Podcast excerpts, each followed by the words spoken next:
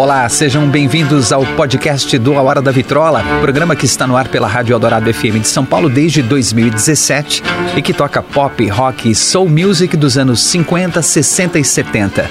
Eu sou André Góes, produtor e apresentador desse programa. A arqueologia sonora do A Hora da Vitrola agora vai um pouco mais fundo nas histórias, nos detalhes e personagens dos anos dourados da música.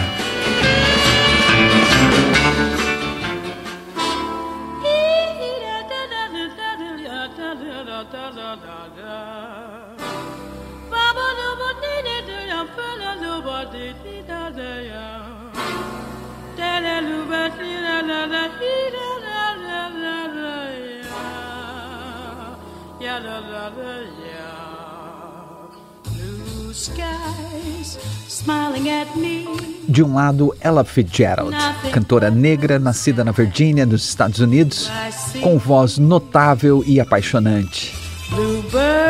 Dona de sucessos como Blue Skies, Chick to Chick, Dream a Little Dream of Me, Cry Me a River, entre outros.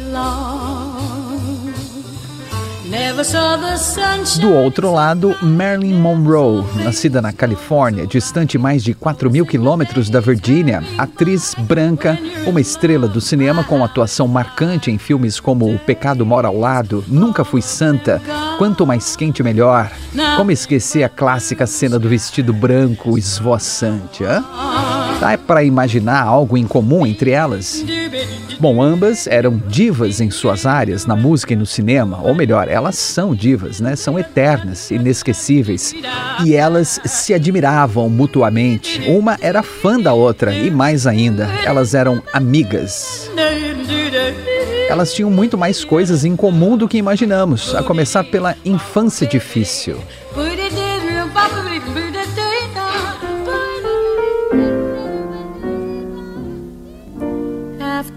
One whole quart of brandy, like a daisy, I'm awake with no bromo seltzer handy.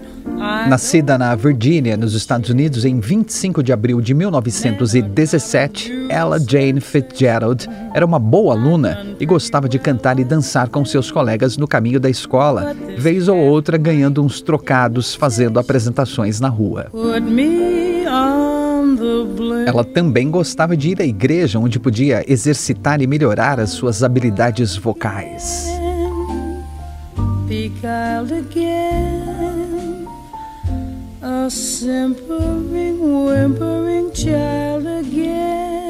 A pequena Ella Fitzgerald ficou abalada com a separação de seus pais e anos mais tarde, com 15 anos, sofreu muito com a morte de sua mãe.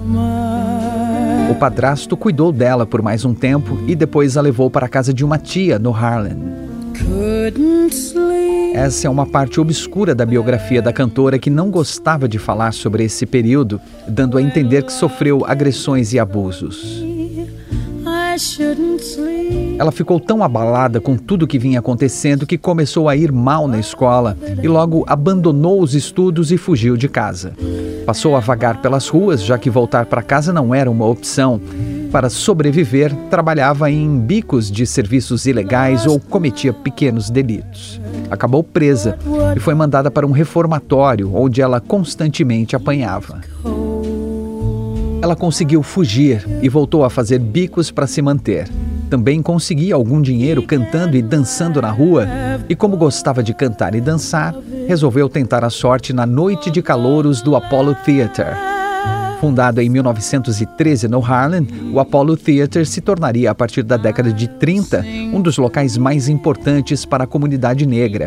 Não só por receber apresentações de artistas afrodescendentes, como por existir para a apreciação da comunidade afro-americana e enriquecimento de sua cultura numa época em que não era permitida a presença de pessoas negras na maior parte dos locais e estabelecimentos, ou então de maneira segregada. A noite de calouros, ou Amateur Night in Harlem, acontecia todas as quartas-feiras e tinha como atração um homem com uma vassoura chamado de O Carrasco, que varria para fora do palco os aspirantes a artistas que não fossem aprovados pelo público. Era um gongo, né? Tipo isso.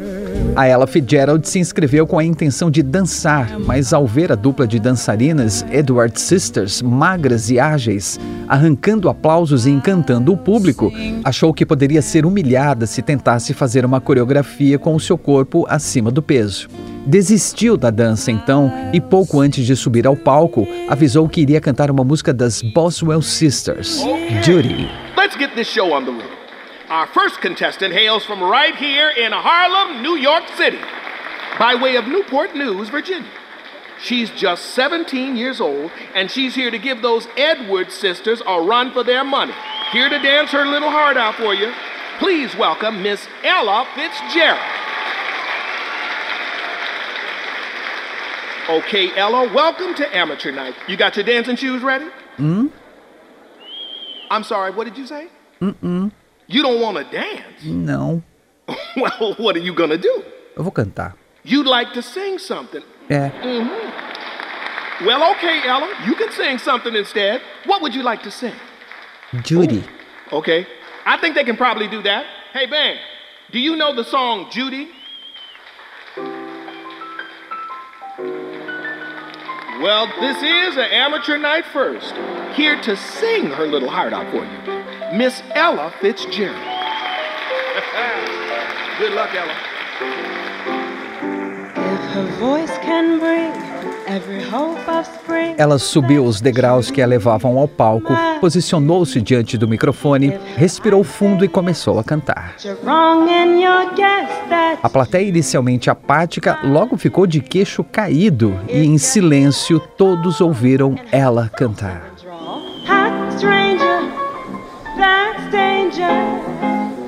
If you're smart. Temendo que o público vaiasse que seria alvo do carrasco, expulsa do palco a vassouradas, ela terminou a música suando frio, mas a plateia ovacionou e pediu bis.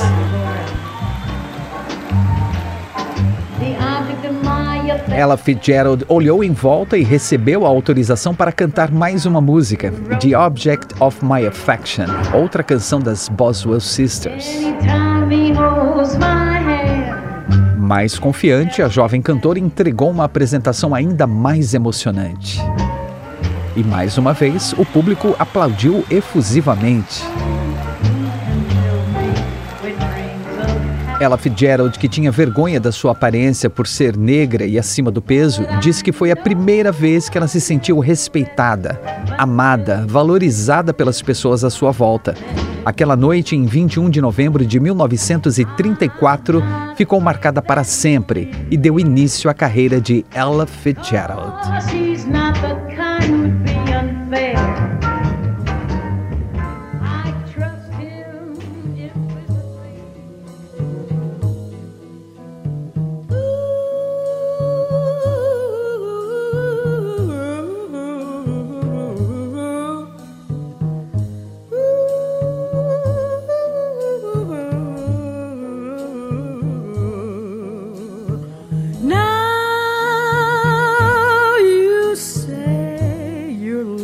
Low. Aquela hora em que Ella Fitzgerald, então com 17 anos, se apresentava no Apollo Theater, a pequena Norma Jean Mortenson, de 8 anos de idade, provavelmente já estava na cama dormindo. Ou não, talvez estivesse apenas na cama, mas acordada, sonhando com o mundo lá fora, um mundo diferente de onde ela vivia.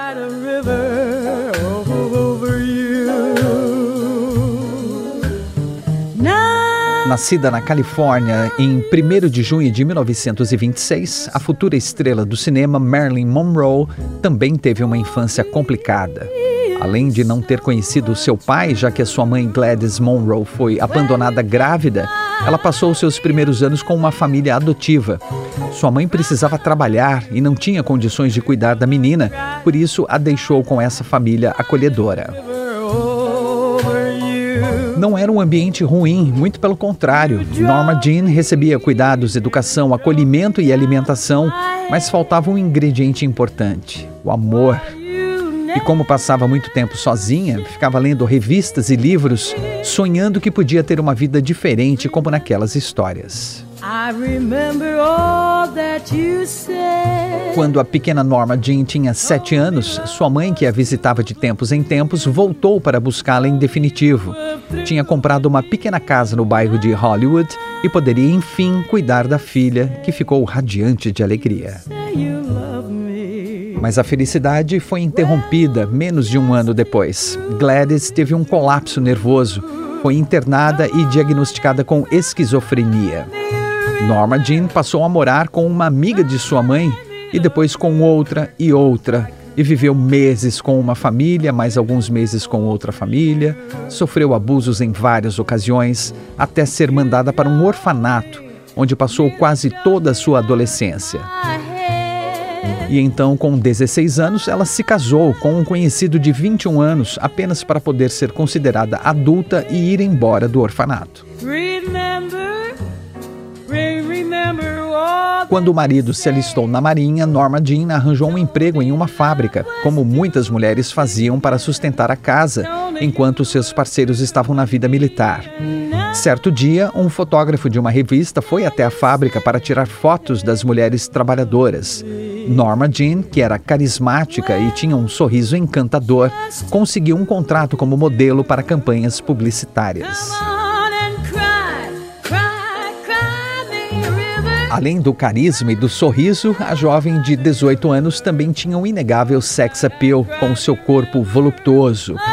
Por isso, em vez de se tornar uma modelo de moda e roupas, ela foi encaminhada para ser uma pin-up e fazer sessões de fotos para anúncios e também revistas masculinas. Para ter mais oportunidades de trabalho como pin-up, ela tingiu seus cabelos naturalmente castanhos de loiro. O truque deu certo e em dois anos ela apareceu em mais de 30 trabalhos diferentes, entre propagandas, matérias e capas de revistas. Com um rosto e um corpo cada vez mais conhecido, em 1946 Norma Jean conseguiu um teste como atriz na 20th Century Fox e foi contratada e adotou o nome artístico que a tornaria conhecida mundialmente. Marilyn Monroe.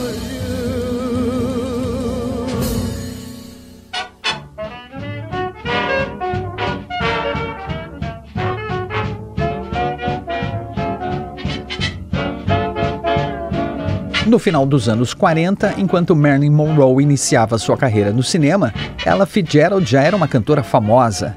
Em suas primeiras gravações com Chick Webb and His Orchestra, ainda na década de 1930, ela não tinha o nome mencionado nos discos, mas não demorou para começar a receber os créditos e ser reconhecida.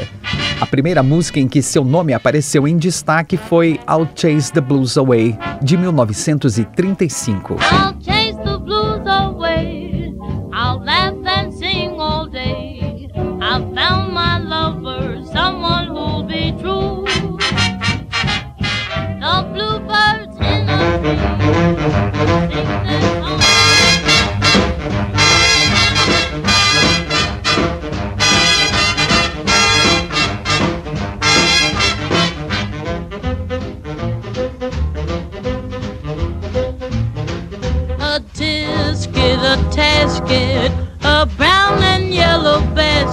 Em 1938, sua versão da canção de Ninar A Tisket, A Tasket se tornou um grande sucesso e ela conquistou de vez o público.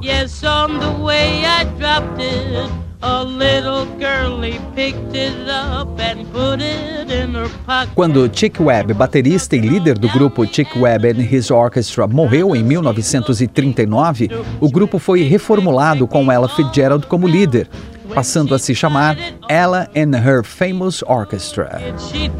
Um feito e tanto para uma mulher negra no início da década de 40, só para a gente ter uma ideia de quão importante Ella Fitzgerald já era.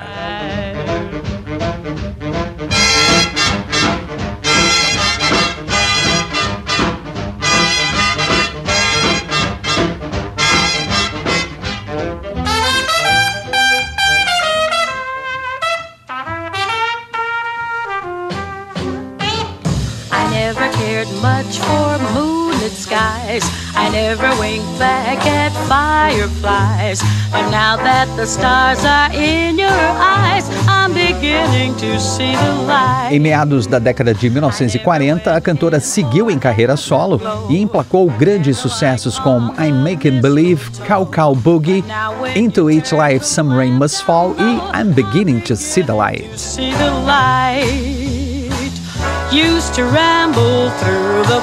Ella Fitzgerald chegou à década de 1950 com fãs em todo o país, encantados com a sua dicção perfeita e sua voz impecável e cativante.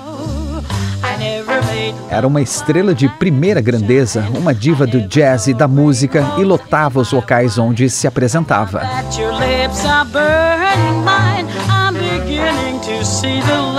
Só que esses locais geralmente eram clubes pequenos e isso a incomodava um pouco. Ella Fitzgerald era muito grata por ter uma agenda de shows sempre bem cheia, claro, mas ficava ressentida por não conseguir cantar em lugares maiores ou renomados. Ela disse certa vez ao seu empresário: Sim, eu ganho dinheiro nos clubes de jazz onde me apresento, mas com certeza gostaria de poder cantar em um desses lugares chiques com um público diferente. O público diferente eram pessoas ricas, com um gosto muito refinado e que exigiam um padrão elevado em tudo que consumiam. De um restaurante a um hotel, de uma roupa a um carro, a qualidade tinha que ser cinco estrelas, no mínimo.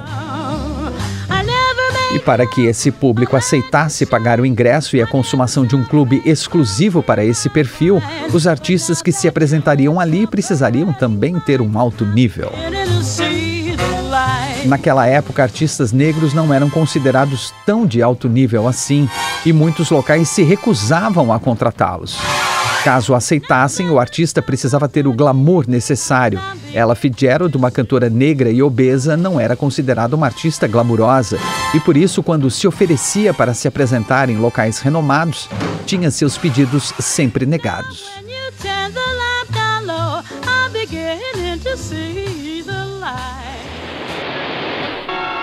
A carreira de Marilyn Monroe deslanchou em 1953 após o filme Torrentes de Paixão. Ela interpretou uma femme fatale impressionante e a partir daí foi tudo muito rápido.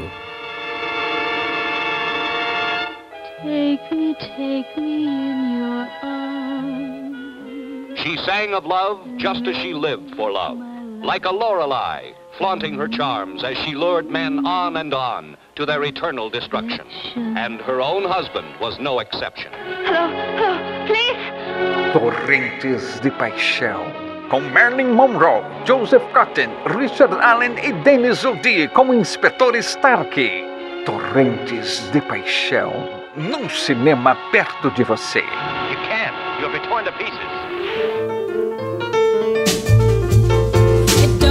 A thing if it ain't got that swing. Do I, do I, do I, do I, do I, do I, do I, do I, do I. A atriz que vinha fazendo figurações e personagens secundárias conseguiu papéis como protagonista em filmes que se tornariam grandes sucessos. Os homens preferem as loiras, como agarrar um milionário e o Rio das Almas Perdidas.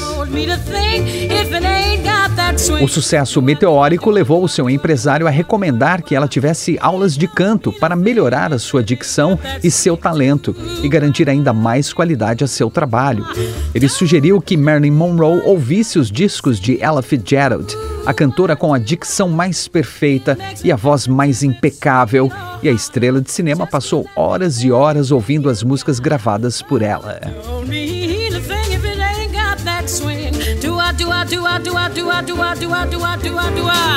Impressionada com o talento de Ella Fitzgerald, Marilyn Monroe foi vê-la ao vivo em novembro de 1954, em um pequeno clube em Los Angeles. Terminado o show, a atriz foi conversar com a cantora nos bastidores.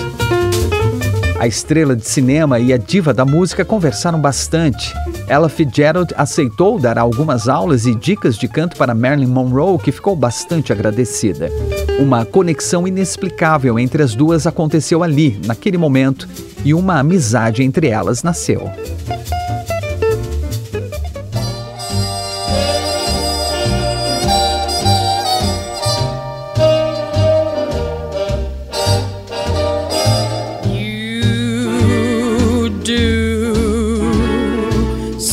Something to me, something that simply mystifies me. Nos encontros seguintes, muitas histórias de infância aumentaram essa conexão entre as duas, que perceberam que não estavam sozinhas nas experiências tristes que viveram na juventude. You have the power to hypnotize. E em meio às aulas e muita conversa, Marilyn demonstrou sua admiração, dizendo que Ella Fitzgerald era uma das melhores cantoras que conhecia, que estava apaixonada por sua voz e que ela deveria se apresentar no Mocambo, um clube refinado de elite muito famoso em West Hollywood, na Califórnia. Era o local favorito de muitos astros e estrelas do cinema que iam amar ouvi-la cantando. Something to me. Ella Fitzgerald sorriu com doçura e agradeceu pelos elogios, mas argumentou que ali não era lugar para alguém como ela, entre aspas. Merlin questionou: Alguém como você, querida? Como assim? O que você quer dizer com isso? Bem, eu sou uma mulher negra. Sei que não sou bem aceita em muitos lugares. Já tentei me apresentar no Mocambo, mas eles recusaram, dizendo não ter agenda disponível.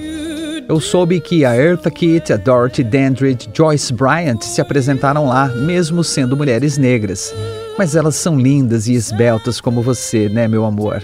Elas têm glamour como você, entende? Eu não sou bem-vinda porque não tenho uma aparência adequada para o público do Mocambo. Marilyn Monroe ficou intrigada. Por que alguém recusaria um show de Ella Fitzgerald? Uma cantora tão maravilhosa, só por ela ser uma mulher negra acima do peso? Quem jogaria fora a chance de ouvi-la cantar ao vivo?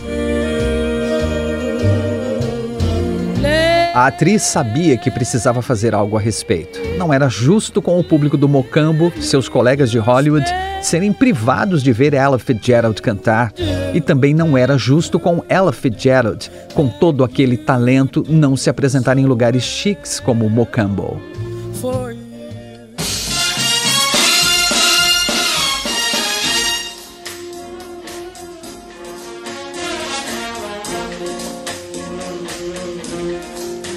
Whatever Lola wants, Lola gets, and little man, little Lola wants you. Assim que terminou a aula de canto, Ella Fitzgerald se despediu e foi embora. Marilyn Monroe então colocou um vestido elegante, se maquiou, passou um bom perfume e se dirigiu ao clube Mocambo. Recline yourself. Ela encontrou o dono Charlie Morrison e disse que gostaria de recomendar a cantora Ella Fitzgerald para se apresentar no local, pois gostava muito dela e achava uma cantora incrível e que tinha certeza que seria um sucesso.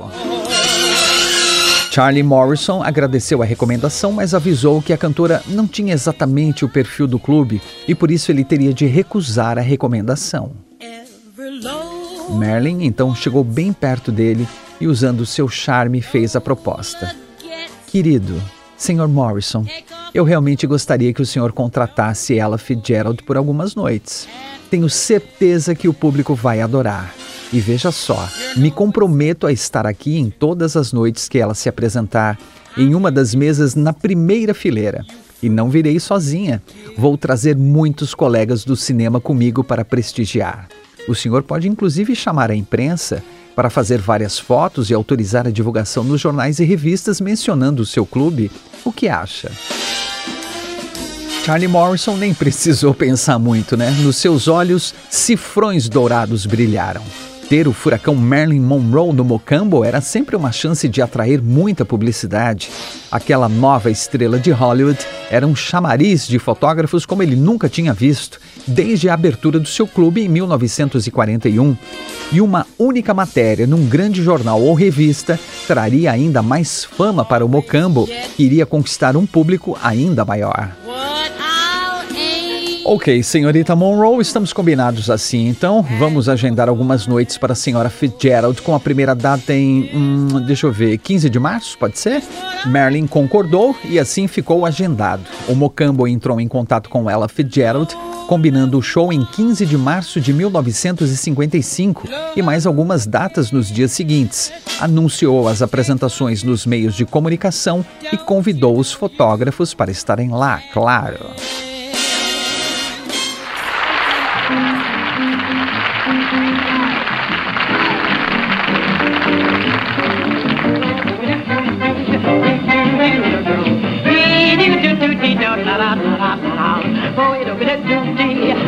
Na noite do show, em 15 de março de 1955, Marilyn Monroe estava lá, deslumbrante, sentada na primeira fileira como prometido. E realmente chegou acompanhada de várias estrelas como Frank Sinatra e Judy Garland, entre outros. E como esperado, a imprensa estava lá em peso. Ella Fitzgerald subiu ao palco e não decepcionou. Em pouco mais de uma hora de apresentação, deixou todos os presentes de queixo caído, cantando seus grandes sucessos. Os aplausos eram constantes, os flashes dos fotógrafos não davam trégua e Charlie Morrison estava extasiado com o sucesso daquele show.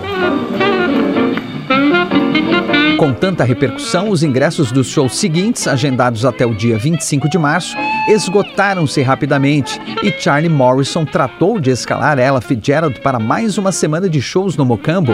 Ela era realmente incrível.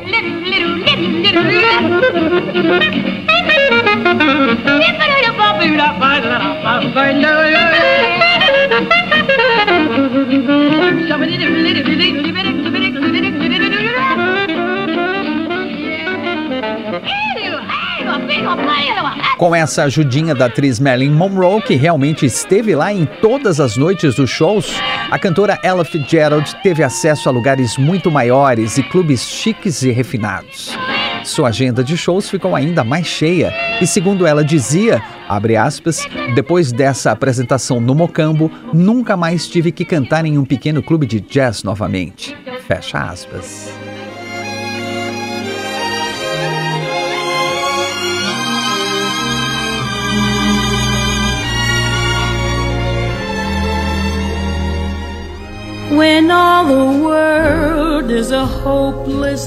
Ella Fitzgerald e Marilyn Monroe mantiveram uma forte amizade ao longo dos anos. Com o sucesso, elas se distanciaram e começaram a se ver cada vez menos.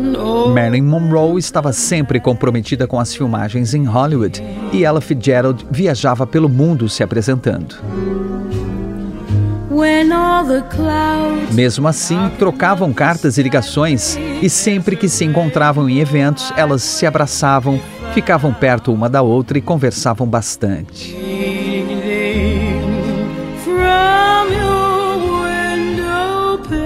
Ella Fitzgerald sempre se mostrou grata a Marilyn Monroe e dizia ter uma dívida eterna com a atriz. Marilyn, por sua vez, fazia questão de dizer que não fez nada demais. A responsável por tudo era a própria Ella Fitzgerald e o seu talento gigantesco.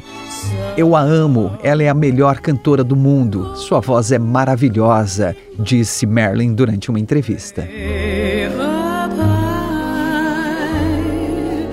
There's a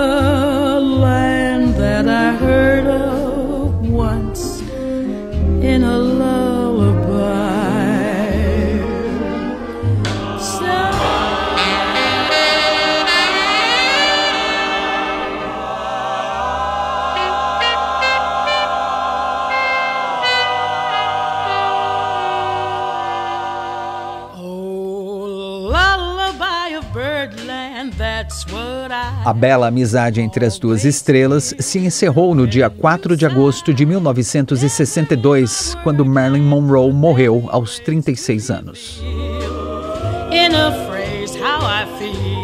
Ella Fitzgerald ficou arrasada com a perda da amiga e lamentou não poder participar de seu funeral.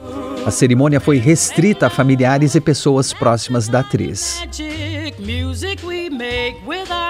E a cantora, tão próxima de Marilyn a ponto de trocarem memórias e confidências de momentos dolorosos da vida, foi impedida de se despedir de um dos maiores ícones do cinema mundial.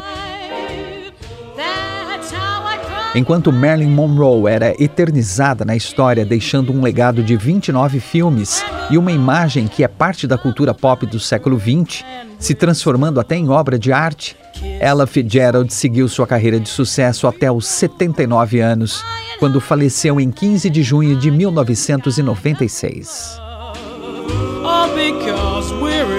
Conhecida como a primeira dama da música, Ella Fitzgerald se consagrou como uma das cantoras mais populares e importantes do mundo.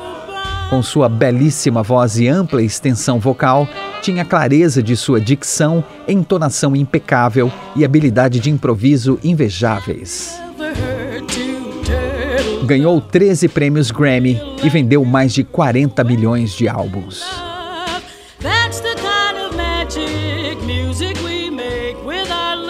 Já pensou se a Marilyn Monroe não tivesse ajeitado para ela Fitzgerald a apresentação do renomado Mocambo?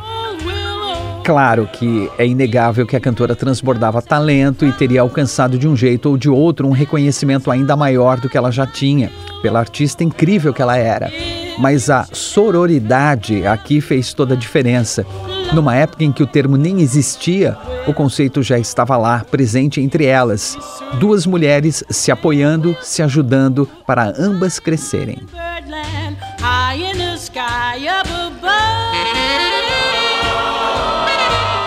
Marilyn Monroe não fez ela Fitzgerald famosa, apenas a ajudou a chegar mais rápido ao lugar que merecia, o de maior estrela na constelação das cantoras de jazz. Da mesma forma, Ella Fitzgerald não ensinou Marilyn Monroe a cantar ou atuar, apenas refinou o talento da atriz, lapidando uma joia que já era naturalmente brilhante. É admirável como duas mulheres tão diferentes eram tão próximas e tinham tanto em comum, graças à sororidade e à força da amizade entre Marilyn Monroe e Ella Fitzgerald. Cada uma conquistou seu espaço e gravou seu nome na história, como divas eternas e inesquecíveis.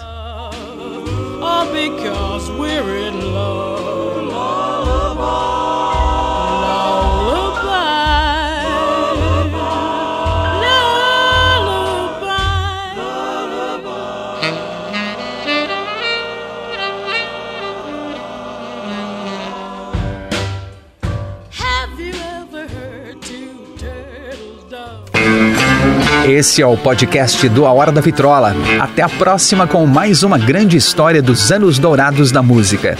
E não perca todos os domingos ao meio-dia, com reprises às quintas-feiras às 11 da noite, o programa A Hora da Vitrola, os anos dourados da música na Rádio dos Melhores Ouvintes, na Rádio Eldorado FM 107,3 ou radioeldorado.com.br ou pelos aplicativos para celular e tablet da Rádio Eldorado. Sempre com o melhor do pop, rock e soul music dos anos 50, 60 60 e 70.